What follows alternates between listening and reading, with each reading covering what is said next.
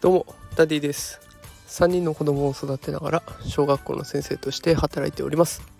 えー、さて今日は月曜日ですね。皆さんいかがでしたでしょうか、えー、私はですねちょ娘2人が体調を崩したということで慌てて早退して、え病院に連れて行ったところです、え幸い大きなことにはなってなくてまあ軽い胃腸炎と風邪だろうということでお薬をいただいてきました。え今簡単にご飯を作ってこれから息子の保育園のお迎えに行ってきたいと思います。あの本当にもう今日ドタバタで急に帰らないといけないということになっても職場の人たちがね温かく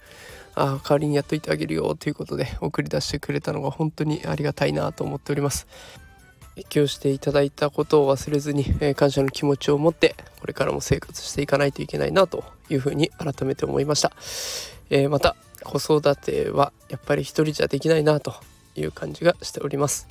えー、ぜひ子育て中の皆さんもいろんな人の手を借りていろんな人の力を借りてみんなで乗り切っていきましょう、えー、迷惑はかけて当たり前。まあお互い様ですね。だから、えー、助けられた分はまた今度助ければいいので、えー、ぜひみんなで協力して乗り越えていきましょう、えー、それでは本日も一日お疲れ様でした。私はこの後ちょっとお迎えに行ってまいりたいと思います。それでは皆さん明日も一日頑張っていきましょう。それでは今日はこの辺で失礼します。